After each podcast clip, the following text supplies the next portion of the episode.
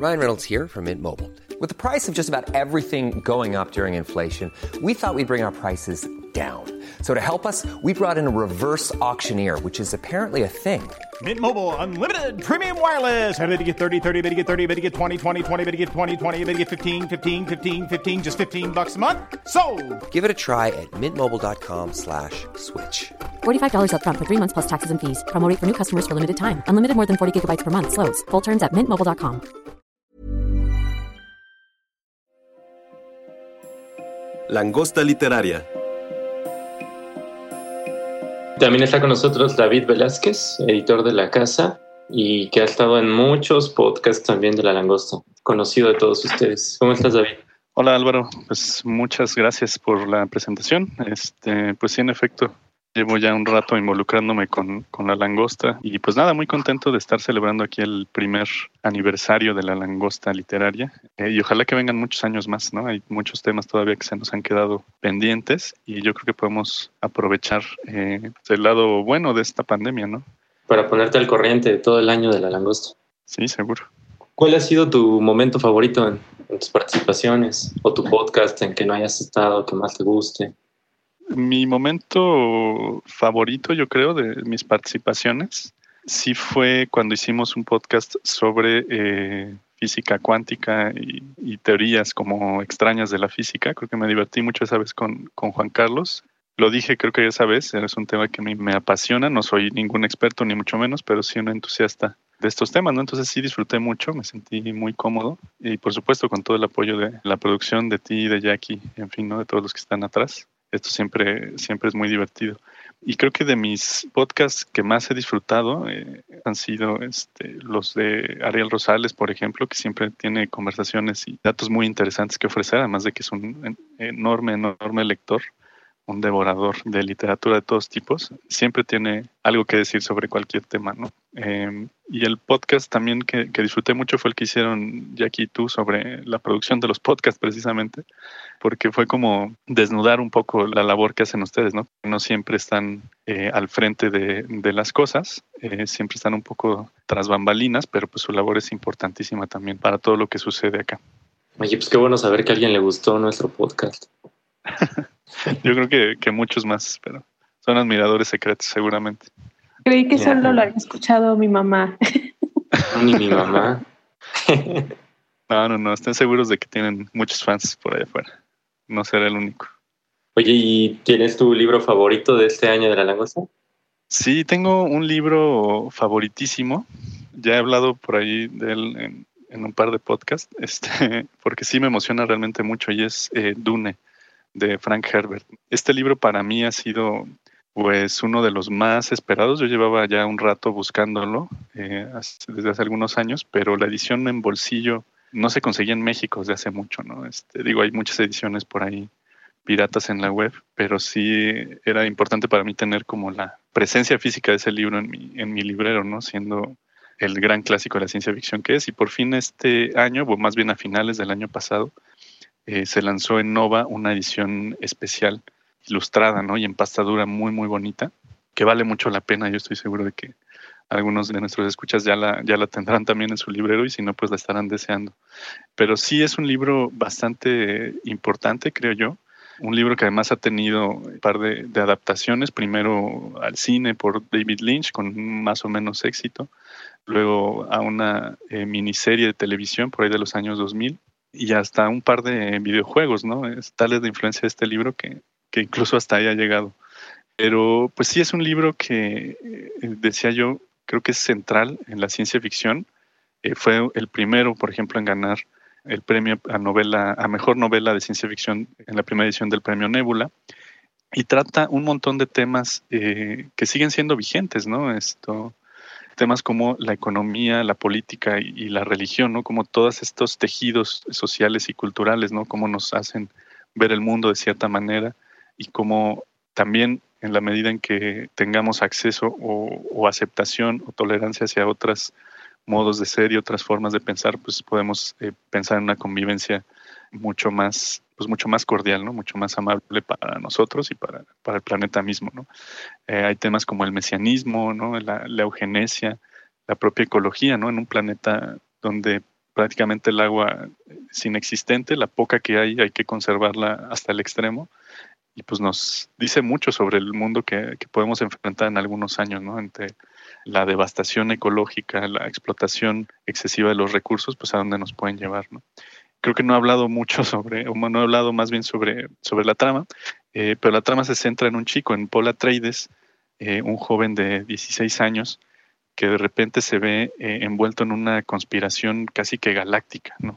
Él es hijo de una de las tres grandes casas como feudales que hay en este universo, que es la casa Atreides, y tienen de enemigos a los Harkonnen, ¿no? que son como sus más odiados competidores. Y luego está la casa Corrino, que es la casa imperial, ¿no? de, la que tiene el poder actualmente en la galaxia. ¿no? Y además por ahí hay otra, otra serie de culturas y de, digamos, como clanes que están también en juego, que son eh, los Fremen, que son los habitantes eh, nativos del planeta Arrakis, que es el planeta que va eh, a ser el centro de la atención de, esta novela. Están también la cofradía de comerciantes que tienen pues el control absoluto de todos los viajes espaciales y de todos los transportes interplanetarios.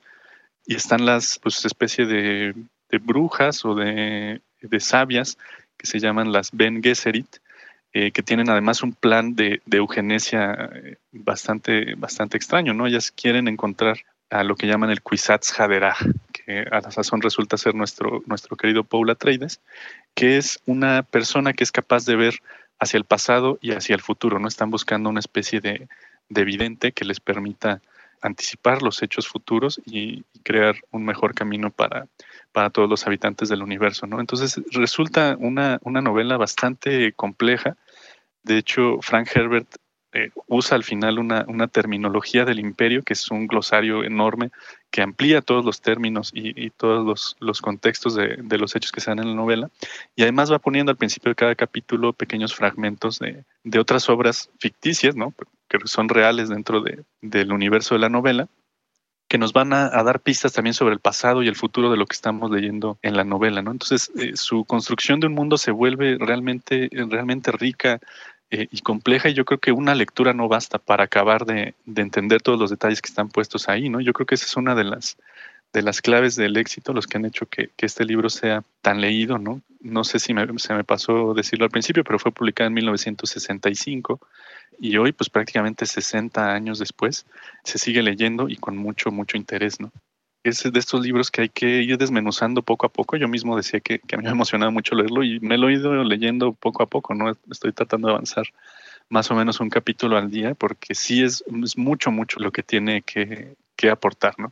Eh, y en fin, nada más como para ir redondeando esto, eh, yo creo que, que sí es una novela que problematiza cuestiones pues que son todavía vigentes, ¿no? El cambio climático, nuestra propia conciencia de los recursos, ¿no? Este, cómo estamos exigiéndole a un planeta cada vez más y más hasta el punto del agotamiento, ¿no? Y por otra parte, pues estamos gastando esos recursos sin, sin mucha reflexión, ¿no? Creemos que son inagotables, ¿no? Y si algo nos enseñan los Fremen en, en esta novela es que hay que cuidar incluso la, la, última gota de agua, ¿no? Para estas personas que viven prácticamente sin el recurso, pues llorar era ya una, una gran muestra de, de cariño, ¿no? Ante un muerto eh, porque estaban derramando justamente lágrimas, ¿no? que es un recurso preciado de agua para ellos. Eh, lo que dije hace rato, pues también un mundo complejo y fascinante. Cada una de estas culturas, cada una de estas familias del, del libro tienen su propia historia, su propia mitología, eh, su propio desarrollo histórico, ¿no? Entonces ir tratando de, amarrar esos detalles se vuelve una tarea titánica y bastante, bastante entretenida, ¿no? Y también pues la influencia que ha tenido en, otras eh, sagas de ciencia ficción moderna, ¿no? Como Star Wars, Star Trek, Battlestar Galactica, ¿no? Que tienen un montón de, fanáticos y que muchas veces han usado referencias o, recursos que ya Frank Herbert planteaba en Dune, ¿no?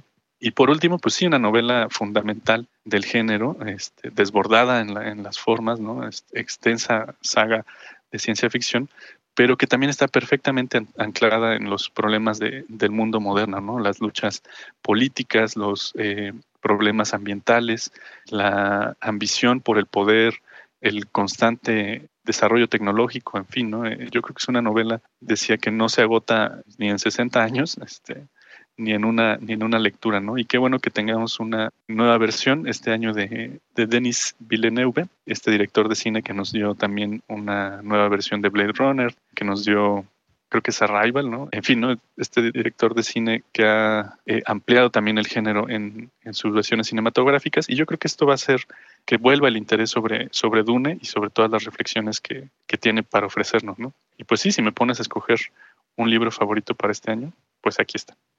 Me parece que es una novela que genera básicamente las bases del género que es el space opera y creo que no se le da suficiente reconocimiento al autor. Además es una obra que le llevó, me parece, ocho años escribir la primera novela, justamente porque se tardó muchísimo en crear el ambiente, los planetas, sobre todo el planeta, ¿no?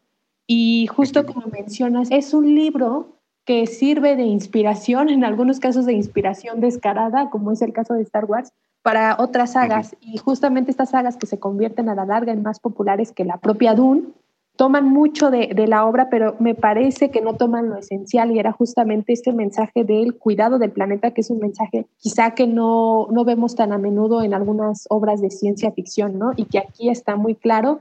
Y ya, bueno, seguramente con esta nueva película que prepara Villeneuve, que es un maravilloso director, nuevamente habrá una nueva popularidad y nuevos seguidores para la obra. Lo interesante es que la película va a dividir el libro en dos partes, entonces esta película que saldrá en teoría en diciembre, si es que la pandemia lo permite, va a adaptar la primera parte del libro y después veremos la segunda parte más adelante, yo creo. Pero es una gran, gran recomendación.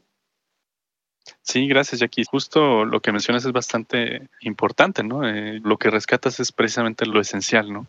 Había un mensaje ahí muy consciente de Frank Herbert sobre la ecología, ¿no? Sobre la lucha por los recursos. Él precisamente hace que este planeta Arrakis sea un desierto porque lo está equiparando con los países árabes, ¿no? Que ya desde esa época estaban peleando por los recursos eh, del petróleo, ¿no? Y creo que parte de, esto tiene que ver con la, con la estética, ¿no? Este, muchas de estas eh, obras influenciadas, pues más bien se centraron en la estética espacial, en, la tecnología, en las diferentes especies y culturas que puede haber en el espacio, ¿no? Pero sí, como que pasaron un poco de largo ese otro mensaje que era pues mucho más importante, ¿no? Lo demás era meramente formal, tuvo que haber todo un trabajo detrás eh, para lograrlo. ¿no? Pues muchísimas gracias, David, por la recomendación. Yo estoy segura que va a, haber un resurgimiento de lectores de esta maravillosa saga. Y bueno, pues hay que prepararnos para, para llegar al cine con el típico. Eso no pasaba en el libro. Sí, claro, es, eso es eh, lo más importante, ¿no? Que lleguemos con la lectura hecha, con la tarea ya resuelta para que no nos, no nos sorprenda nada, ¿no? Y sí, pues gracias por la, por la invitación. Siempre es un gusto estar con ustedes acá en, en los podcasts de La Langosta pues nada, gracias a, los lectores por, por escucharnos, permitirnos llegar este año y les deseo muchos podcasts más. Muchas gracias. David. Gracias, David. Gracias, David. Ya entró el último invitado en esta celebración del podcast de La Langosta, Miguel Moncada, editor de Penguin Random House. ¿Cómo estás, Miguel? Hola, hola, muchas gracias por la invitación. Miguel ha estado en varios de los episodios de La Langosta Literaria, también en los podcasts de Me Gusta Leer. Cuéntanos, Miguel, ¿cuál ha sido tu episodio favorito? ¿Cuál recomendarías a la gente? Uno de los episodios que disfruté mucho y en el cual participé en la grabación fue el, podcast en el que hablamos sobre la labor del editor. Fue grabado junto con Ángel Olmedo y también con Romeo Tello. Lo disfruté mucho porque, este, bueno, difícilmente hay información certera acerca de lo que hace un editor. Y, este, pues bueno, en ese podcast pudimos hablar acerca de nuestra profesión, que es bastante, digamos, bastante invisible, el oficio así lo exige.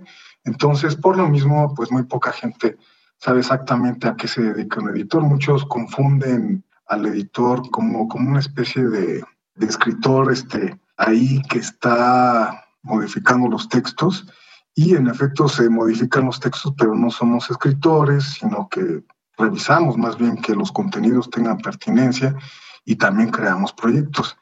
Y vaya, pues fue muy, muy agradable, lo recomiendo muchísimo que lo escuchen y lo disfruté mucho, es una de mis, de mis partes favoritas. Cuéntanos qué libro vas a recomendarnos ahorita.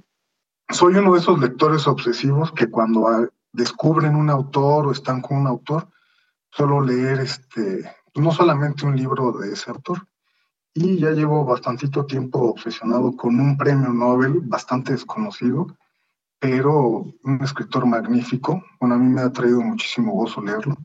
Se llama Isaac Bashevis Singer. Y voy a hablar de El esclavo. Este título, bueno, por cierto, lo encuentran en De Bolsillo. Y este título continúa con la, con la exploración de, del mundo del judaísmo, pero del mundo del judaísmo que se vivía en Polonia, en Polonia, antes de que el, el mundo del nazismo destruyera todas estas tradiciones y todas estas escuelas, digamos, un tanto místicas que, de los judíos que, que, operaban y que tenían su visión del mundo en esa Polonia, ¿no?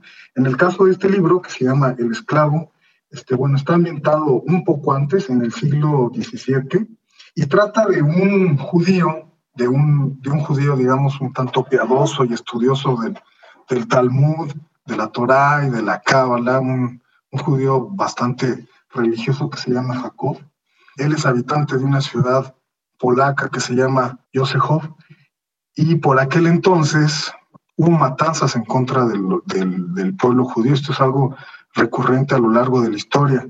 Y Josechov huye de, de una de estas matanzas por azares del destino, se convierte en esclavo de un dueño, de un granjero que vive por ahí en las, en las montañas. Y Josechov, pues antes de ser esclavo era, era un hombre también, digamos, hasta cierto punto acomodado, era de una familia adinerada y él pues se dedicaba a estudiar asuntos religiosos. Entonces, este, después de, esta, de huir de estas matanzas y que ahora ya en su nueva realidad ubicado como esclavo, es un granjero que se dedica a labores arduas, ¿no? Y esto no lo hace renegar de su fe, al contrario, lo ve como una prueba de su fe y vive, digamos, con, hasta con cierto agrado, el, un mayor contacto con la naturaleza. Es muy bonito el libro por eso, ¿no? Porque está viviendo una situación horrible, ha caído en desgracia y aún así él no pierde ni la voluntad ni la fe. Y quien conozca el mundo de Isaac Bashevis Singer, las descripciones de los estados interiores del personaje son maravillosas, al igual que las descripciones de los entornos naturales en los que él vive, ¿no? Y eh, bueno, más adelante este hombre en las matanzas también pierde a su familia, pierde a una esposa, pero resulta ser que su amo, el granjero que lo tiene ahí este, esclavizado, tiene una hija que se llama Wanda. Y Wanda es una mujer este, que se siente atraída por Jacob. Pero como ustedes saben, pues los judíos no suelen emparentarse con no judíos, ¿no? Y entonces Jacob entra en una serie de, bueno, y él se siente atraído también, porque pues, la carne es carne. Y ese es también otro de los temas centrales que atraviesa casi todos los libros de Bashevis. Eh, sus personajes están siempre conflictuados entre el mundo espiritual y el mundo de la carne, ¿no? Entonces van, oscilan de la pasión al, a la búsqueda del éxtasis místico, ¿no? Entonces es muy interesante. Y pues Jacob no escapa a, estas tentaciones, ¿no? Y entonces se ve muy, muy conflictuado y se siente muy, muy atraído hacia, hacia Wanda pero pues no es judía, no es su mujer, pero pues como en toda buena novela también los personajes tienen sus tropiezos y Jacob cede, cede ante la tentación, se enamora muchísimo de ella, pero sigue siendo, sigue sintiéndose mal porque pues ella no es judía, entonces de alguna manera la, la empieza a educar en el judaísmo, Wanda resulta ser una mujer que por amor a Jacob está dispuesta a eso, y bueno, Jacob ansía, ansía poder este, regresar a su antigua normalidad, a, su antigua vida, de ser un judío piadoso y, y, de, y, de, no ser un esclavo ahí que, que labora en una granja, pero pues ahora ya tiene una mujer y para él eso es muy importante. Entonces, más adelante, por azares del destino, también este, puede escapar de esta, de esta presión y posteriormente logra que Wanda se vaya con él y se establecen en una, en una comunidad de judíos más adelante. Ya no son esclavos, pero pues ahí empiezan en realidad los verdaderos problemas de Jacob, porque se da cuenta, bueno, él ya había idealizado de alguna manera esa comunidad de judíos, pero se da cuenta que son, este, pues son bien canijos, ¿no? Las costumbres religiosas también son un pretexto para, para montar muchísimos chantajes, para criticar, para vivir con muchísimo cinismo y juzgando siempre al prójimo. Entonces Jacob, después de haber vivido, digamos, casi en aislamiento total ahí en una granjita, en donde pues nada más tenía contacto con dos, tres personas y en plena naturaleza, choca también con todo esto.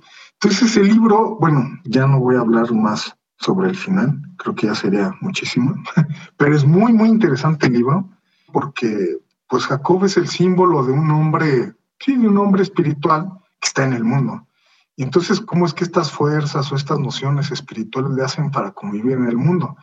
Y pues al parecer, bueno, según la, la pluma de Bashevis, pues nadie sale ileso de estos mundos, ¿no? Es decir, el hombre tiene una dimensión espiritual, pero sin lugar a dudas es también un hombre, tiene una dimensión mundana. Entonces, esto es, esto es lo que representa para mí el libro de El esclavo. Lo recomiendo muchísimo para quien ya conoce a Isaac Bashevis Singer y para quien no, pues acérquense porque este es un escritor maravilloso, a mí me encanta, ¿no? Es sin lugar a dudas un, un gran libro y afortunadamente pues ya se está recuperando mucha de la obra de, de, este autor que, como bien decías, estaba tristemente olvidado. Ahorita, por ejemplo, un libro que tú mencionas de bolsillo y hay otras obras suyas también en el mismo sello. Y los cuentos completos, que también son una gran, gran joya, están en Lumen. Y justo, Miguel, yo creo que no dejarás mentir, pero tanto tú como el maestrazo César son los principales embajadores de Isaac Bashevis Singer en, en nuestro podcast y nos han llegado varios comentarios de personas que ya lo empezaron a leer y que también les ha gustado muchísimo. Yo conocí a este autor justo por recomendación de, de César, que es el, el, invitado que sigue, y estoy de acuerdo con Miguel. La verdad es que creo que es un autor que, pues, que se ha tenido en el olvido, pero creo que es fundamental en el, pues, en el mundo de la literatura. Yo empecé a leer El Mago de Lublin justamente ahorita en cuarentena. Sí te hace reflexionar, pero también te diviertes mientras lo estás leyendo. Y justo hablando del el primer recomendador de este autor, ya entró en cabina el maestrazo. César, ¿cómo estás, César? Bien, muchísimas gracias por la invitación. Pues este, gracias Miguel por seguir divulgando la obra de este maestrazo que es Isaac Bashevis Singer. Pues gracias a ustedes por porque me toleran, porque me soportan, porque son grandes amigos. Pues aquí estamos para dar lata y echar desmadre. César se ha convertido en el rockstar de los podcasts. No, ¿cuál? Tenemos, ¿Cómo no, César? Ya, ya es... te has mandado las capturas. Seguido tenemos comentarios de la gente, van dando, bueno, muchos saludos, también preguntando cuándo ah, sale no. César, diciendo que los mató de la risa con, con la forma en la que cuenta las historias y demás. Hoy no los voy a matar de la risa, hoy no. ¿Cómo no, César? ¿Cómo no, ni madres, hoy me resisto a matarlos de la risa.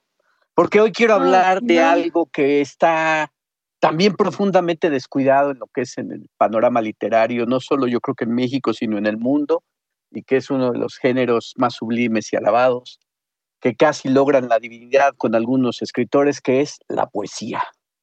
Y si ustedes me permiten, les suelto el rollo mental, porque si dicen que quieren que salga más, lo que yo quiero es que salga más, pero a la calle, porque esta pinche vida de repente en el encierro me pone más jodido el azotea que de por sí no funciona. ¿Empezamos? ¿Están de acuerdo? De acuerdo, sí, por favor. muy de acuerdo. Quiero platicarles ahora de una escritora, incluso un personaje literario muy intenso, que se llama Idea Vilariño. Eh, voy a hacer algunas acotaciones para, para poner escenario. Idea Vilariño cumple este 2020 su primer centenario. Ella nació en 1920, año en el que nació también Mario Benedetti. Pero todos los reflectores se han ido con Mario Benedetti e Idea Vilariño eh, ha sido una poeta que ha sido poco atendida por los lectores, no solo en, Sudamérica, sino los lectores de habla hispana. ¿Y por qué me gustaría rescatarle por varias cosas? Yo entré a la lectura de Idea Vilariño como por cuestiones de, de esas como de carabola de tres bandas. Ella tuvo una relación con Juan Carlos Onetti, otro de los autores que yo también recomiendo ampliamente porque eh, si en el, en el boom latinoamericano hay reyes, príncipes y fantasmas, eh, los reyes son los, que les encantaba el reflector y estar tomando en todos los cócteles de París, en Madrid, en Buenos Aires, en la Ciudad de México, que los reyes, pues ya saben, Cortázar, Vargas Llosa, Carlos Fuentes, era, eran así como los, los príncipes, pues algunos que estaban ahí rezagadones, quizá José Donoso, en fin, pero las, los fantasmas era Onetti. Y saben ustedes que Onetti era el chingón del grupo. Onetti era el maestro de todos esos tres cabrones y demás, porque era el que de alguna manera supo percibir las tendencias europeas, las tendencias de, escritores, por ejemplo, como los existencialistas. Onetti es quizá el más existencialista de los escritores latinoamericanos y dentro del boom, pues es el, existencialista por excelencia. Entonces, Juan Carlos Onetti era como el que abrevaba de ciertas tendencias existencialistas con Camus, con este Jean-Paul Sartre y con este escritor, este, um, eh, ay, se me va el nombre, el de a la deriva, Hushman, Hushman, ese cabrón que fue antes, eh, pinches existencialistas cabrones, antes de los franceses, está este Hushman. Hay un libro que se llama A la deriva, que es una chingonería donde podemos apreciar el existencialismo vivo de principios de siglo, finales del siglo XIX, principios, principios del siglo XX. Entonces ya se dan ustedes una idea de lo que estamos hablando, porque también por ahí hay un existencialista italiano con una novela que se llama El Tedio, que es Moravia. Pero bueno, eh, Onetti tuvo una relación amorosa con Idea Vilariño, una relación muy singular en la que Onetti Imagínense ustedes ese cabrón viejo huraño, desgraciado, borracho, asqueroso, hijo de la gran chingada. Era un súper novelista que no le gustaban entrevistas, que no le gustaba este, andar ahí, que, le tomaran fotos y la chingada. Pero escribía cosas que tenían que ver con el agua existencial, con la pérdida amorosa, con el duelo, con las prostitutas, con los bajos fondos. Era un escritor de adeveras, auténtico, pero como les decía, huraño. Y en su juventud, él, funda una revista, que no me acuerdo ahorita en ese momento cómo se llama, pero un gran amigo mío, querido editor, este, Fernando Esteves, me la hizo llegar, yo la tuve en mis manos y por eso doy fe y constato que entre la miscelánea de esa revista había un concurso de las personas más feas en ese momento en un lugar determinado de Montevideo. Y ya saben ustedes, con todos los honores, el pinche más feo se lo ganó Onetti. Y Idea Vilariño, a la par, ella tenía una gran admiración por él, este, era una escritora ensimismada, una escritora extraña, una escritora como que no, no, no, no estaba tampoco buscando los, los reflectores. Por ejemplo, eh, hay una dualidad interesante, Ida Vilariño y la otra, la otra uruguaya, Ida Vitale. Ida Vitale fue más cosmopolita, ella sí estuvo más con, con, en el reventón, por decirlo de alguna manera, salió de, Montevideo, hizo vida en Europa, fue amiga de grandes escritores eh, y poetas, entre ellos Octavio Paz, en fin, era una chava como que más, más atenta a, las cuestiones también sociales. Idea Vilariño, sus salidas a, Europa, Cuba, este, a Buenos Aires, en fin, no estaban tan orientadas como al reflector, sino al conocimiento de las ciudades, a la vivencia cotidiana, en fin. Y ella empieza a hacer una poesía íntima, rigurosa, desde muy joven. Creo que empieza a escribir la cabrona a los 16 años. Y muy curioso, porque como ella tenía una enfermedad, ahorita no recuerdo cómo, no como la mía, pinche enfermedad mental, no, ella era una enfermedad más bien física. Entonces ella tenía una afección, fíjense, desde chavita ya tenía el signo del mal, como le llamaban antes la, la peste negra, que era la melancolía, fíjense, cosas tan maravillosas. Entonces ella tenía una enfermedad física y como lo atenuaba con la enfermedad, este, mejor dicho, no lo atenuaba, sino se conectaba con una enfermedad que, se da por esos años también, que es un poco como el sentimiento depresivo. Eh, no es una enfermedad en ella, era como un padecimiento más que nada, como un sentimiento. Al perder la salud física, le entra una nostalgia y desde sus primeros poemas de Chavita empezó a hablar de la muerte, empezó a hablar del olvido, empezó a hablar del abandono y de la desesperanza. Entonces, sin proponérselo abiertamente, ella empieza a seguir una línea trazada, como les decía, por Onetti. Ojo, no que lo siguiera, ni que lo interpretara, ni que, ni que estuviera copiándolo o, fuera su tutor. O... No, no, no, no. Ella, ella escribía sus primeros poemas, tenía pues su búsqueda literaria, ¿no? Y por azares del destino, pues se encuentra con Juan Carlos Onetti. Entonces empieza una relación muy rara, muy intensa, de muchos silencios, de un gran apasionamiento erótico, de una eh, gravedad o un estado alterado de sexualidad. Ella una figura delicada, frágil, eh, en el mejor sentido del término, y él un hombre osco, huraño, feo. Entonces hacían una combinación un poco extraña, pero al mismo tiempo este, cultivaron un amor, como les digo, profundo y raro. Pero la relación era incluso también tormentosa.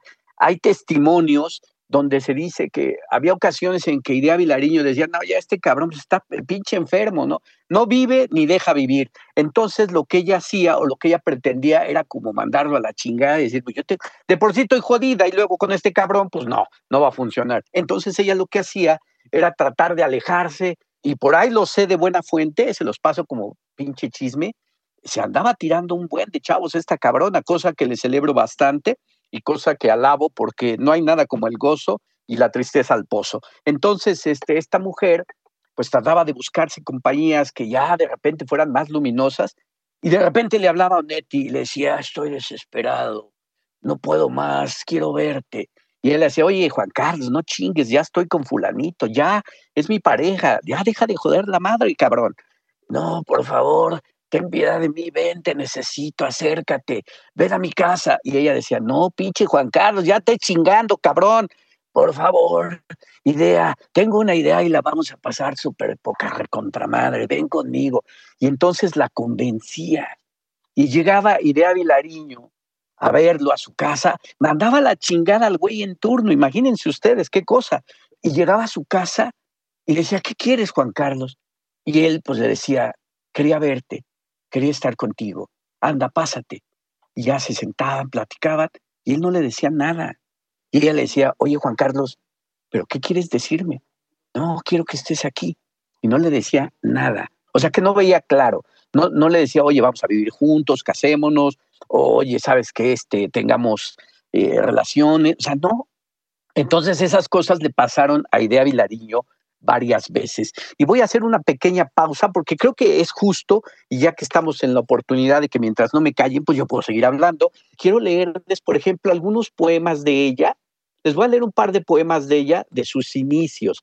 Y quiero dedicarle esta lectura a mi queridísima compañera Fernanda Álvarez, que también es una apasionada de Onetti y que este, viene en camino una bendición entonces, con toda humildad, eh, recomiendo esta lectura, espero que sea agradable, de algunos poemas de, de Avilariño y, después haré un, comentario como para cerrar. Este poema lo escribe en 1944. Ya tenía ella 24 eh, años y se llama Quiero morir. Bueno, no se llama Quiero morir, así empieza. Quiero morir. No quiero oír ya más campanas. La noche se deshace, el silencio se agrieta. Si ahora un coro sombrío en un bajo imposible, si un órgano imposible descendiera hasta dónde, quiero morir. Y entonces me grita, estás muriendo. Quiero cerrar los ojos porque estoy tan cansada. Si no hay una mirada ni un don que me sostengan, si se vuelven, si toman, ¿qué espero de la noche? Quiero morir ahora que se hielan las flores, que en vano se fatigan las calladas estrellas, que el reloj detenido no atormenta el silencio. Quiero morir, no muero, no muero.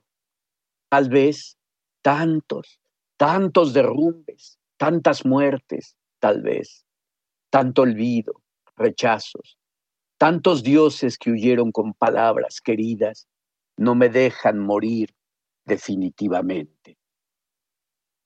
Es una maravilla de poema, les digo ya. Es más, les voy a leer uno desde más chavita para que se den una idea de esta cabrona que escribió. Si tomemos en cuenta, recordemos, ella nace en 1920 y este, por ejemplo, es de, eh, vamos a buscar uno de jovencita, de ella de 1941, ahí tendría este, 21 años, debe haber más, más, de más jovencita. Este de 1939, este, de 1937, 17 años, imagínense ustedes.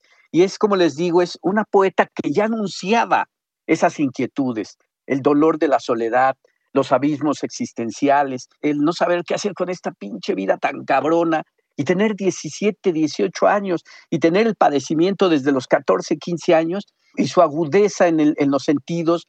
Y, y, fíjense que una cosa es que hay que advertir también y que es muy bonita, es la forma tan ceñida que tenía sus versos. Eran unos versos claros, transparentes, eran versos que iban con un encabalgamiento sutil, mesurado, pero con unas hondas verdades existenciales, donde uno quedaba al final de su lectura con una sensación de agobio, de angustia, de temblor en la voz, porque su percepción ante el mundo era como la de millones de personas ante el mundo, un vacío, un desasosiego y una gran intranquilidad. Les leo ahora este poema cuando ella tenía aproximadamente 17 años.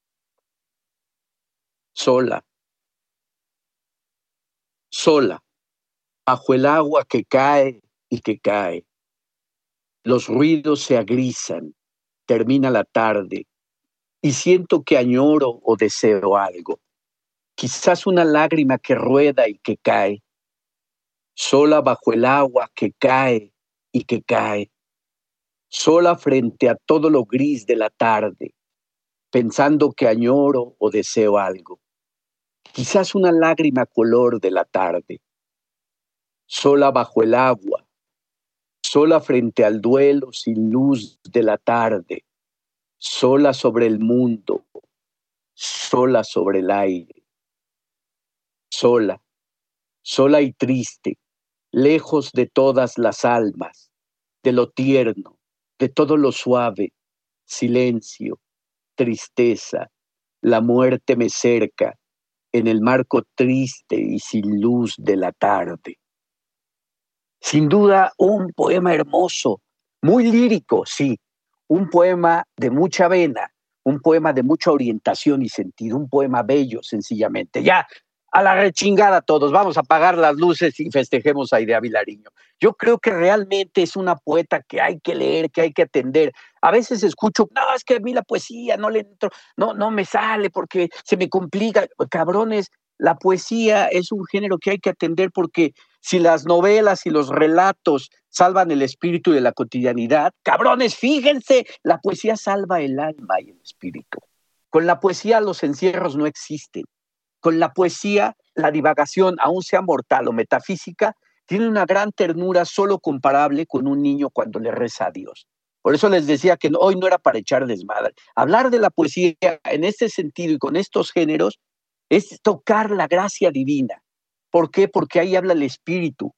Porque desde poetas tan antiguas como Safo de Lesbos, que hablaba de los cuerpos femeninos, de los cuerpos masculinos, del amor terrenal, del amor sexual, del amor vilipendiado, del prejuicio del amor o del deseo exacerbado del amor, con Lesbos, o con Santa Teresa y sus moradas maravillosas donde parece ser que el acercamiento con la gracia divina, con el Altísimo, es un acercamiento sensual, la poesía permite esa gracia, ese encanto.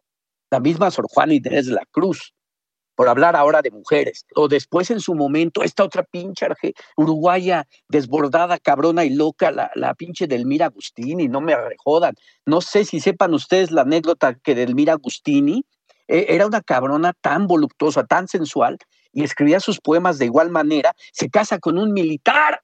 Dices, no me rechingues. Bueno, sin duda el militar era un cabrón apuesto, un hombre, la virilidad andando. Pues entonces, estas cabronas, pues al tener a esta cabrona, la del Mira Agustín, al tener ese amor tan desbordado, se casa con él, muy chavita, se vuelve una relación muy cabrona, tormentosa, tortuosa. Yo no lo doy por, por algo cierto, pero quiero imaginar que, que él quiere controlar y ella, pues no. Ella es una especie como de ave eh, voluptuosa que se sale de la ventana. Entonces, entre que regresan y no regresan, entre que se aman y van a la cama con todo el, el ímpetu de los monstruos, y entre que se apartan con una soledad profunda, en una ocasión incluso hasta creo que rentan una cabaña para mantener su, siendo casados a punto de divorciarse para mantener su, su amorío. Se separan ellos hasta que un día este miembro de los militares, este militar, eh, se la cita en ese departamento, en esa cabaña, le pega un tiro a Delmira Agustini y luego se pega un tiro a él. Imagínense de ese tamaño, esa pasión, ese desbordamiento enfermo, pero en la poesía adquiere un matiz divino, alabatorio. Y bueno, para regresar a Idea Vilariño, es una poeta, como les digo, de mucho sentimiento orientado a ese vacío, esa soledad existencial si nace en 1920 y si nace bajo, digamos, las diversas dictaduras latinoamericanas, porque también debo anotar que ella escribió poesía social. No fue quizá una, una poesía tan afortunada y mejor porque no escribió mucha, porque la poesía social también ha, tenido casos este, en los que se le ha caído a los poetas, como Pablo Neruda hizo una poesía social bastante predescindible, la verdad. En cambio, Idea Vilariño, pues hace una poesía social, eh, celebra revoluciones como la de Nicaragua, eh, la, cierta libertad en Guatemala, en fin, y retoma lo suyo, que es eh, la cuestión más existencial, el amor, la sensualidad, el dolor, el deseo erótico, visto desde esa cercanía imaginada y esa lejanía presente. Y ya para terminar y para que ya me manden a la, chingada, les voy a leer ya nada más dos poemas, este, porque eh, quiero comentárselos. Ella escribe un libro que se llama Poemas de Amor. Y sí, ya, ya adivinaron ustedes a quién se lo dedicó, pues a Juan Carlos Onetti. Y es quizá el libro que más se conoce de ella. Y son poemas de amor cotidianos, son poemas de amor eh, sensible, donde se advierte también que ella le habla a él desde estar en su casa. Por ejemplo, ella también era traductora y hay un poemita por ahí que, no les voy a leer, lo, encontrarán ustedes, cabrones.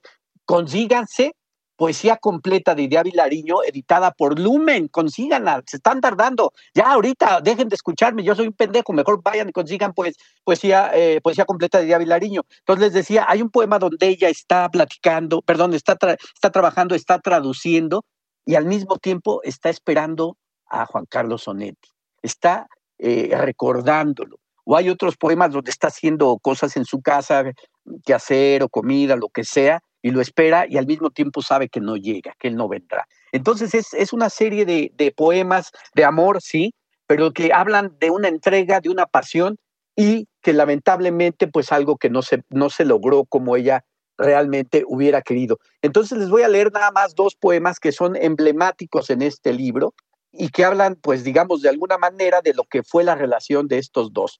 Uno que se llama Te estoy llamando, así se llama este poema, este sí tiene título, los anteriores no, no tenían título, por eso es que yo decía la primera frase o la primera palabra como para, si los quieren buscar, pues pueden orientarse con eso. Pero este se llama Te estoy llamando. Amor, desde la sombra, desde el dolor, amor, te estoy llamando desde el pozo asfixiante del recuerdo, sin nada que me sirva ni te espere. Te estoy llamando, amor, como al destino, como al sueño, a la paz. Te estoy llamando con la voz, con el cuerpo, con la vida, con todo lo que tengo y que no tengo, con desesperación, con sed, con llanto, como si fueras aire y yo me ahogara, como si fueras luz y me muriera desde una noche ciega, desde olvido, desde horas cerradas, en lo solo, sin lágrimas ni amor, te estoy llamando, como a la muerte, amor, como a la muerte.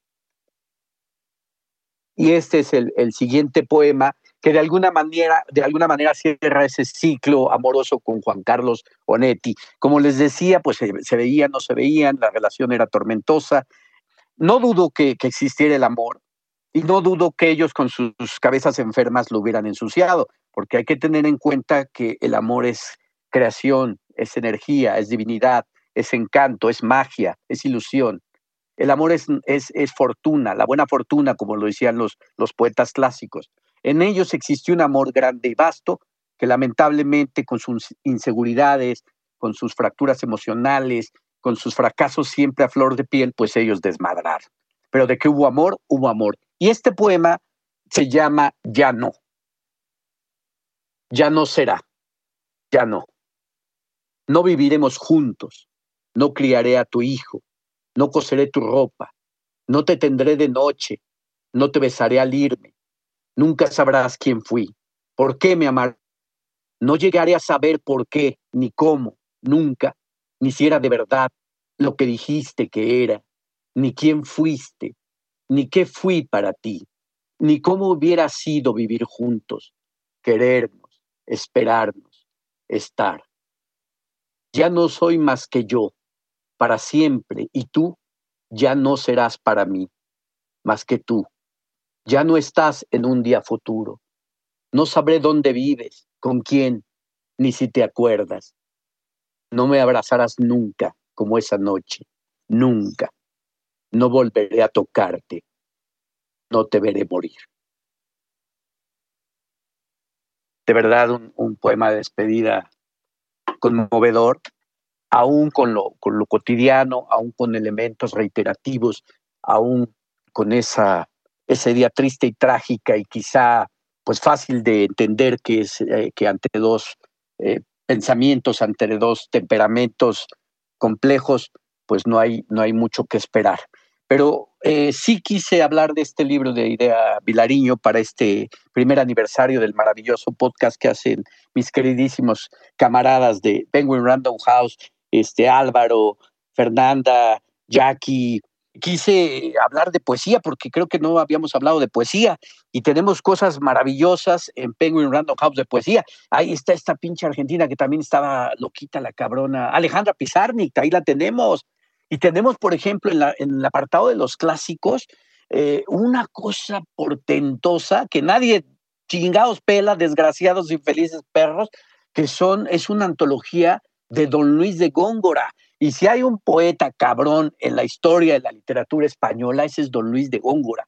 Y si hay otro cabrón es don Francisco de Quevedo. Y tenemos ahí a Góngora y a Quevedo, no, no, no me rechinguen. Y bueno, y tenemos ahora con esto a insisto, que se cumplen 100 años de su nacimiento y es una mujer eh, de una, de una hondura existencial muy profunda y de unos versos ceñidos, delgados, sutiles, como tener a la pareja al lado y sentir su cadera breve, su cadera helada y al mismo tiempo un deseo, un deseo grande, inconmensurable por amarse, por fundirse. Como diría este poeta, este, que, quisiera hacerse, como lo diría así el capitán Francisco de Aldana, que en uno de sus poemas decía que cuál es la causa, mi damón, que estando en la lucha de amor, juntos trabados por estos brazos, pies y encadenados. Imagínense ustedes el capitán Francisco de Aldana diciendo que se quería fundir con el amor pero no se podía. Y fundirse con el amor era fundirse con el cuerpo de la amada. Pero bueno, yo quiero decir nada más que Idea Vilariño es una poeta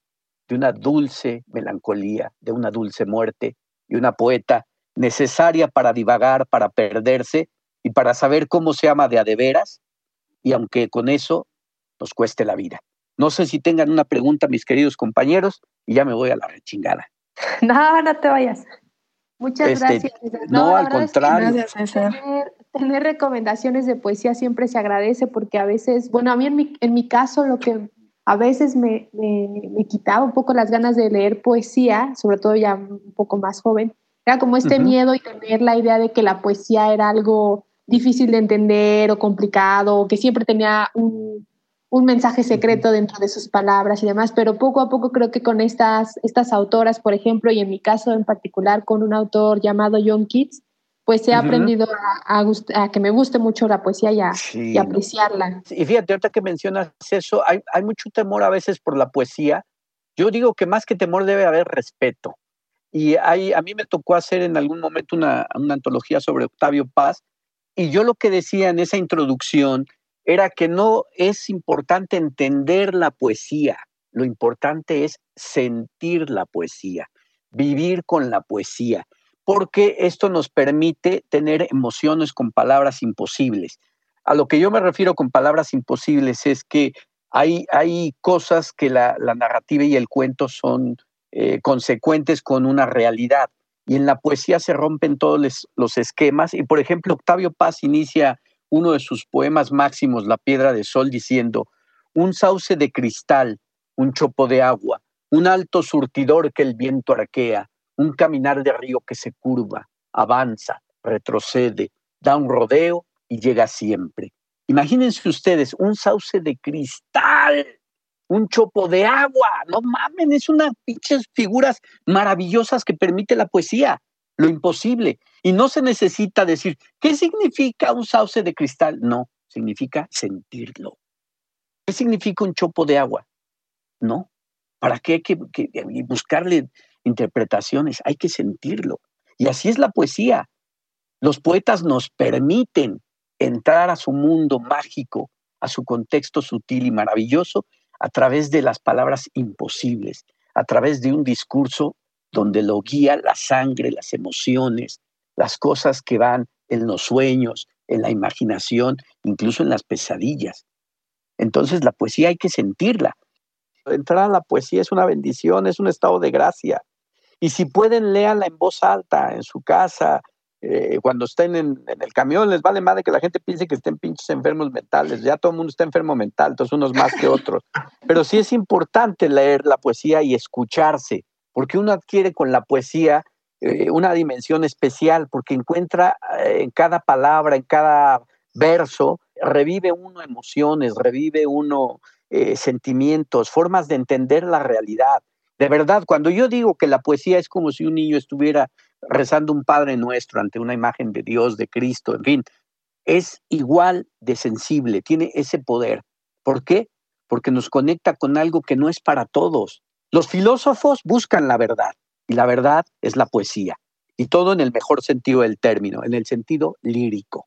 No es una sentencia para vender, no es una sentencia necia, es una sentencia emocional. Los filósofos están detrás de la verdad y la poesía es una gran verdad. Sin duda, y eso me parece un gran cierre ya para este podcast y para este primer aniversario. Muchísimas gracias a ti y a Miguel también por el apoyo siempre y por la disposición para participar en el podcast. No, gracias a ustedes, de verdad. Es un lugar maravilloso, es un espacio de pura libertad y todo por la pasión a los libros que nos une, a los que hacemos posible esto. Y gracias de verdad de nuevo, Álvaro, Jackie, eh, Fer Belmont, gracias, gracias de verdad. Y que el encierro sea más que un eh, momento de queja, un espacio para leer, leer y hartarse y endemoniarse de leer. Claro que sí. Muchas gracias, César. Muchas gracias. Gracias, muchas gracias. Yo me despido. Bye, que les vaya bien. Abrazos. Gracias. Fuerte, adiós. Bueno, y ahora que nos hemos acabado nuestros invitados, nos toca a nosotros, ¿no, Yaki? Sí, ya, ya corrimos a todos. Va. Ahora sí van las buenas recomendaciones. Van las recomendaciones buenas, ignore todo lo demás. No la hora pasada y solo hagan caso de lo que nosotros les digamos. Esperemos que le hayan dado fast forward hasta este momento. la descripción, en la descripción voy a poner escuchar a partir del minuto. lo mero bueno. Lo mero bueno. Yo les voy a recomendar un título que la verdad estoy releyendo porque lo leí hace ya un par de años cuando intentaba tomar clases de francés y lo leí en francés y me costó un montón. Y ahora que me doy, me doy cuenta, creo que no entendí buena parte de la obra.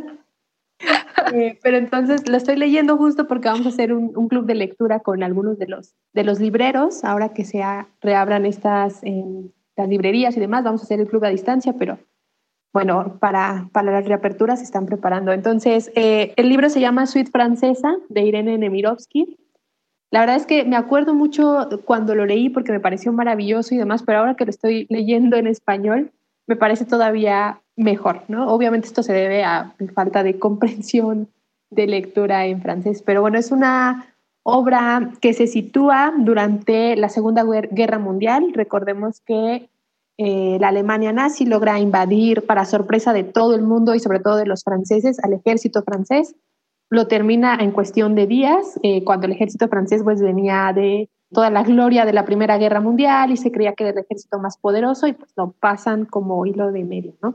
Cuando la Alemania nazi logra eh, conquistar, en teoría, a Francia, lo que ocurre entonces es que no saben muy bien qué hacer y se están preparando entonces para una posible guerra con Inglaterra. Entonces, para esta posible guerra con Inglaterra es necesario que las tropas estén cerca de este país. Y el país más cercano, pues, es Francia. Entonces, lo que hacen es que se traen a más tropas alemanas y las personas, sobre todo en las pequeñas villas francesas, tienen que recibir en su casa a un soldado alemán. Es decir, mientras que tu hijo, tu esposo, tu sobrino, tu papá fue al frente a morir para evitar que llegaran los alemanes y perdió su vida en esta batalla, tú tienes que recibir en tu casa y atender con todo a estos soldados alemanes que son además responsables de la muerte de los franceses, ¿no? Lo que hace Irene Nemirovsky es narrarnos la vida en varias de estas casas, en particular una se divide en tres, es una novela pero dividida en tres partes, vaya, y cada una de estas partes nos lleva a la vida en esta situación extrema.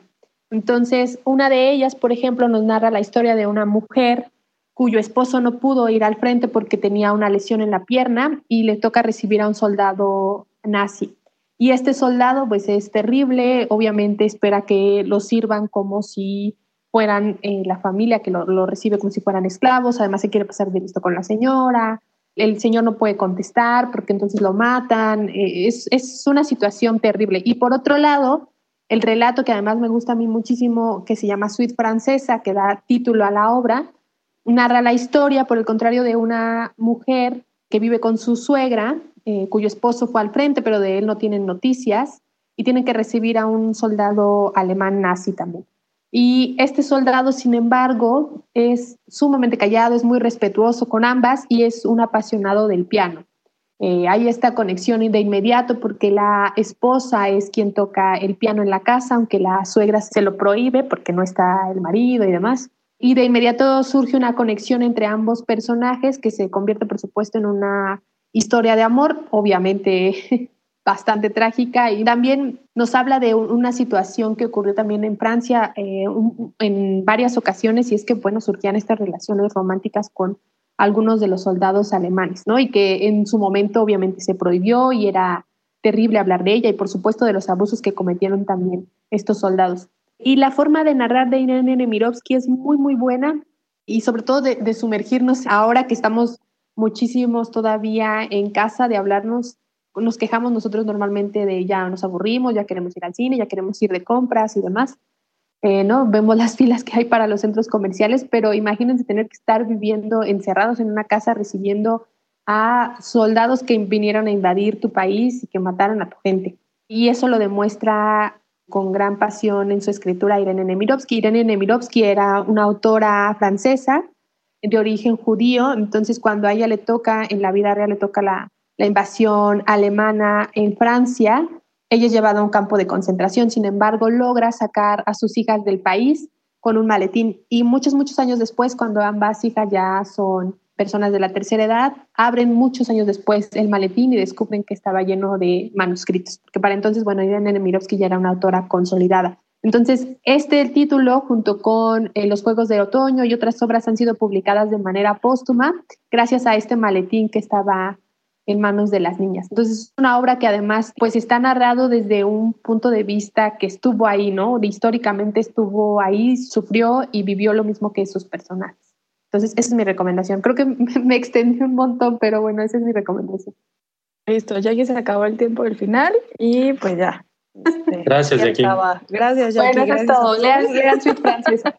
No, la verdad es que creo que suena bastante interesante. Yo tengo un conflicto personal con los libros de novela histórica porque ¿Por qué historiadora. Porque estudiaste historia, sí. Porque soy historiadora, entonces pues tengo conflictos con los libros de novela histórica y sobre todo con los del holocausto, porque no, o sea, siento que es muy, o sea, holocausto, Segunda Guerra Mundial, porque creo que es muy difícil aproximarse a, a un acontecimiento histórico tan complejo como, como lo fue la Segunda Guerra Mundial, pero creo que así como lo cuentas, la verdad es que sí me dan ganas de leer. Es muy buena novela.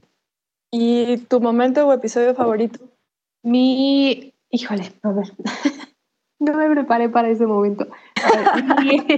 mi, episodio favorito, me gusta mucho el de la, la, muerte y sus libros. Me parece un gran episodio donde estuvieron César y Ariel. Lo que pasa es que soy muy fan de César, me, me, me divierte muchísimo. Creo que ese es mi, mi episodio favorito, en general, ¿no? Del, del podcast. Y de los que a mí me tocó participar, me gustan mucho también los 10 libros de la década. Creo que me divertí mucho haciéndolo. Pero en general hay, hay muchos momentos favoritos. El que ya decía Romeo de Ariel, empeñado en leer el guion. Todos los bloopers que han habido, luego los silencios incómodos. ya cuando termine el podcast uno se ríe. También, el, el, que también me gustó mucho grabar fue el de Cataclismos con David y con Miguel, porque además creo que fue muy buena combinación, en teoría, de forma al momento de escucharlo, pero técnicamente no del todo porque a ambos eh, les encanta hablar y entonces nos extendimos, ya no supe ni cuántos minutos fueron, pero sí pasamos fácil la hora y media. Eh, creo que esos han sido mis, mis momentos favoritos del podcast. ¿Ustedes?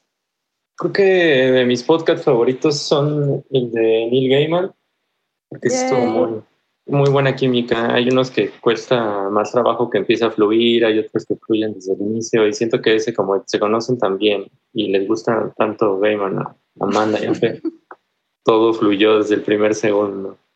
Y agrégale la mamá de Fer y ya explota todo. Te voy a pedir que respetes a mi mamá, por favor. No, es con todo el respeto de... ah, ok. Qué grosero, Álvaro, no puede ser. Ni la conoces. Por eso no escucho los podcasts. Pero ni la conozco y ya me cae bien. Ah, bueno, está bien. Mi recomendación eh, es un libro de 1963, pero que se reeditó este año de la langosta, que es Los recuerdos del porvenir, de Elena Garro. Un libro que está situado en, después de la Revolución Mexicana, en la Guerra Cristera. No sé si también le causa problemas a Fer.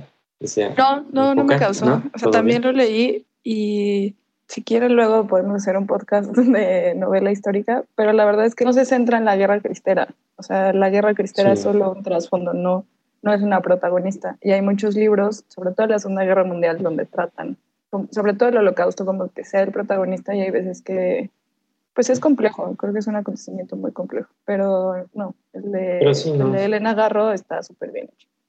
Sí, aquí solo nos ayuda a entender como la ocupación de los militares en el pueblo. Lo bonito de este libro, por ejemplo, es que nos, lo cuenta todo el pueblo.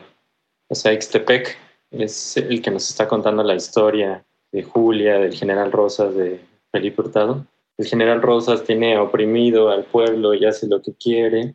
Todos los militares tienen a sus queridas ahí en un hotel y las visitan de vez en cuando es un pueblo que está pasándola mal, todos están como en depresión, pero llega un personaje que es Felipe Hurtado, que les muestra el otro lado, ¿no? Empieza a hacer teatro, es, él es muy libre, es muy humano y saca el orden que tenía el pueblo. Entonces este hombre empieza a ser un problema para General Rosas porque está cambiando lo que pasa en el pueblo, lo que piensan en el pueblo y tiene ahí una relación con Julia que empieza como que solo la va a ver al balcón y va creciendo hasta que los dos escapan. Y cuando escapan, pues el pueblo se vuelve una locura porque el general Rosas enloquece. Ya no les cuento el final, pero se imaginarán todo lo que hace un militar que se vuelve loco y está despechado. Así que esa es mi recomendación. También tiene cuentos muy bonitos Elena Garro. Gran autora, gran autora mexicana y, y la verdad es que sí por un tiempo también pasó un poco desapercibida, bueno, por toda la vida que también tuvo, por con quienes se rodeaba y demás. Por su Pero es marido. una... no quise decirlo así, pero bueno. Yo, Pero- pues yo sí lo voy a decir, Jacqueline. Pero es Si una no saben quién es, búsquenlo. Es que yo no estuve ahí, no sabría, no sabría decirte. No, pero es una, es una gran autora mexicana y además para muchos consideran que ella es quien crea, por así decirlo, el, el realismo mágico, ¿no? Todos los demás que vienen después, pues se inspiran muchísimo en su obra. Y es una autora que ha influenciado, me parece, muchísimo a muchos, muchos autores también y que seguirá haciéndolo. Y la verdad sí es un, es un gozo volver a tenerla en libros, vaya en el mercado, que esté en el mercado, porque ya no se encontraba tan fácil, a menos que uno buscara libros usados. Entonces sí, efectivamente, como dice Álvaro, tenemos, por ejemplo, aquí los cuentos en Alfaguara. Son unas joyas los cuentos, de verdad, a mí me gustan muchísimo. Y la novela, por supuesto, que también es una gran joya, igual, editada bajo el sello Alfaguara. Sí, la verdad es que es un gran libro. Ahora que fue la feria de minería de este año, cuando todavía podíamos salir, hubo una presentación, este, obviamente pues no fue en Elena Garro porque pues ya está muerta, pero justo era como esta celebración de la republicación de este libro en Alfaguara con Mayra y de hecho fue la sobrina de Elena Garro. Ya me habían dicho que la leyera y en ese momento como que me convencieron por completo y la verdad es que creo que es una novela que todos deberíamos de leer, porque sí conocemos a los grandes este, clásicos mexicanos, pero también se nos olvida pues que había grandes mujeres mexicanas escritoras, ¿no? Y creo que Elena Garro es el ejemplo perfecto de, de esto. ¿Y tú, Fer? De acuerdo. Sí, Fer, ¿tú qué? ¿Cuál es tu momento Yo- favorito? Y no se vale decir que es de Neil Gaiman. Ay, ¿por qué? Sí, ya. Ya Ya lo dijimos promoción todo el rato de ese podcast aquí. Mi podcast favorito, donde no salí yo, es el de Libros sin final feliz. La verdad es que me gusta como esa temática. Ya saben que yo soy un Grinch. Creo que es una buena aproximación a los libros. Aparte me reí un montón. Ese es como mi podcast favorito, pero mis momentos favoritos tengo dos.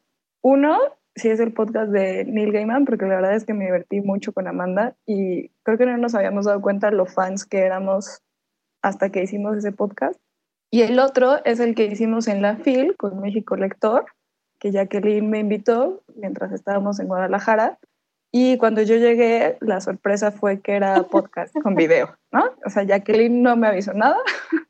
Yo, afortunadamente, ese día me veía como una persona, porque creo que era de los primeros días de la FIL y todavía no se me iba el alma. Cuando llegué, pues había cámaras, estaban los chicos de México Lector y de repente Jackie me dice, pues, ¿qué crees? Que es con video. Y si ven ese video, pueden ver mi cara, como, como volteo a ver con odio a Jacqueline porque no me avisó, pero la verdad es que me divertí mucho haciendo ese podcast y salieron memes muy chistosos entre Jackie y yo. Entonces es algo que acostumbras, Jacqueline. A mí me hiciste lo mismo. en el astillero y la langosta. Sí, creo que es una mala costumbre mía. Me parece que también lo hice con, en algún momento con Ana Guerrero o con Lalo, no me acuerdo con quién más. Pero sí, siento mucho. Si Jackie los invita algún día a un podcast, pregúntenle si va a ser con video y pues arréglese porque nunca sabes cómo vas a salir. Y mi recomendación es poca vida de Hania Yanagihara. Es una escritora hawaiana. Este libro lo leí un poco antes de que empezara el fin del mundo. Fue recomendación de, de Amanda. O sea, ya sé que hablo mucho de Amanda, pero pues es que hablamos mucho, perdón. Este libro lo que hace es narrar la historia de cuatro amigos en Nueva York y cómo van creciendo. Se conocen ellos en la universidad y ahí es cuando empiezan a hacer sus vínculos. Es la historia de su amistad durante 30 años, ¿no? desde que están en la universidad, salen, tienen parejas, cada uno pues como que se destaca en su, en su profesión. En teoría no debería de girar solo en uno, eso es lo que trata de hacer la autora, pero si te das cuenta que, que toda la historia y todos los personajes se mueven, se mueven alrededor de Yuf que es un chico con un problema en las piernas que llega este, gracias a una beca a una universidad de Nueva York para convertirse en abogado y entonces a través de sus relaciones con otras personas empiezas a conocer el pasado de, de que es terrible. O sea, es, es, un libro muy duro. La primera mitad como que te la pasas bien, está chistoso y a partir de la segunda mitad del libro hay momentos en los que tienes que parar porque no puedes dejar de llorar de lo que te está narrando. Es uno de los libros con los que yo más he llorado. Hubo un capítulo que no dejé de llorar mientras lo leía. Pero esta capacidad que tiene la autora de transmitirte los sentimientos de, los personajes y las situaciones y este dolor que siente Jude y sus amigos es, es algo que, que a mí me marcó mucho. Es un libro que no volvería a leer porque es muy largo aparte y es un libro que me hizo llorar mucho, pero la forma en la que transmite los sentimientos y las situaciones de dolor y de amor, te toca fibras muy, muy sensibles. Entonces, pues si lo quieren leer en el encierro, pues ustedes sabrán, van a llorar mucho. Se lo recomendé, se lo he recomendado a varias personas. Se lo recomendé a mi hermano, mi hermano lo leyó y me acuerdo que cuando llegó a la parte más dura, sí me, me mentó un poco la madre porque pues lo hice llorar. Y otro amigo también lo empezó a leer, él todavía no llega como a esta parte más este, intensa, pero también me ha dicho que es un libro que duele cuando lo lees, pero no lo puedes dejar de leer de tan bien construida que está. Y de hecho también creo que estuvo en, en las listas de favoritos de Barack Obama. Entonces, tan poca vida de Hania Yanagihara. Tengan ahí su cajita de Kleenex a un lado o lo que ustedes quieran para, para limpiarse los mocos y las lágrimas. Ya te estás llorando. Sí, digo, también estoy un poco enferma de la garganta. Perdón, me duele hablar. Pero sí, la verdad es que sí es un libro muy duro. O sea, es un libro lleno de amor. Creo que es muy difícil encontrar libros donde se hable de la amistad entre hombres. Y la forma en que ella lo plasma es súper bonito. O sea, es todos los conflictos que puede haber entre diferentes relaciones. O sea, creo que lo, plasma de una manera muy, muy bonita. O sea, sí es un libro muy grande, pero, pero vale totalmente la pena. La verdad es que se lo recomiendo mucho. Muchas gracias, Fer. Fer, ¿quién es esa niña que está atrás de ti? Ah, es, es, la fantasma. Ya ven que le gusta salir en el podcast. pues hoy no gritó, al menos. No, hoy le dije, oye, porfa, hoy es un podcast importante. Ya otro día que tenga junta, ya si quieres sal, pero hoy guárdate tantito en el cuarto. Ya me dijo que sí, que no había problema. Seguro te vio triste ahorita y dijo, no, pues sí me necesito. Me vio con dolor de garganta, entonces dijo, no, me voy a aguantar. Qué fantasma tan empático. Creo que ya después de un año de convivencia ya llegamos a buenos términos. Bueno, yo quiero aprovechar ahora que estamos terminando para decir que estoy muy contento con la langosta, porque lleva prácticamente el, el mismo tiempo que yo en la editorial, así que ha sido mi compañero de vida laboral todo este tiempo. Ay, qué bonito aniversario. Langosta y tu editorial.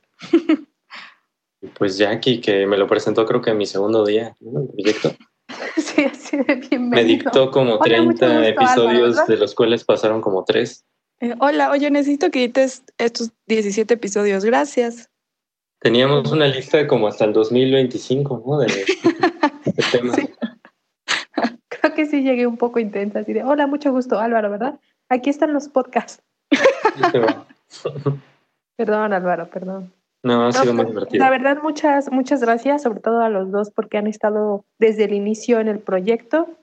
Y muchas gracias a todos los que nos escuchan, sobre todo a aquellos pues, que se toman la molestia de, de escucharnos una hora. En esta ocasión yo creo que más, hora y media, hora cuarenta minutos. Y agradecerles también el seguimiento, todos los comentarios que nos llegan a redes. De verdad que los, los leemos y también los pasamos por acá para todos los que son fans de César, que siempre nos pregunta cuándo sale César otra vez. Y bueno, agradecerles también a toda la gente, no solo de México, nos escuchan también según las métricas, ¿verdad?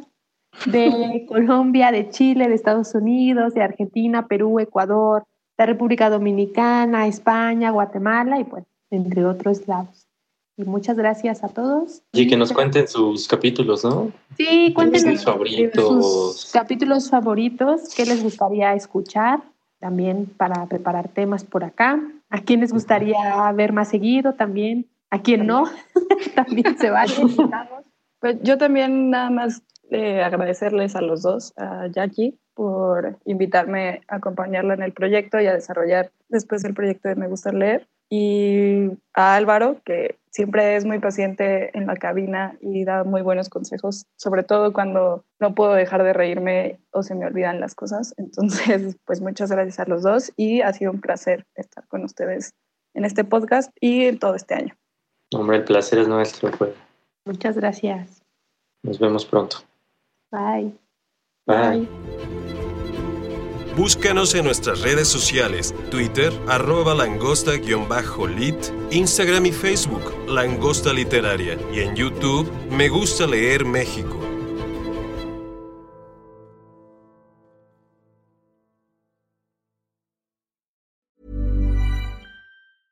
Hey, folks, I'm Mark Marin from the WTF Podcast, and this episode is brought to you by Kleenex Ultra Soft Tissues, your ally to help tackle your allergy symptoms this season. I love the change of seasons, but nobody loves pollen and all those other things floating in the air that make you sneeze during this nice weather. Kleenex Ultra Soft Tissues are hypoallergenic and allergist approved, so fight back against watery eyes and runny noses without worrying about irritating your skin. For this allergy season, grab Kleenex and face allergies head on.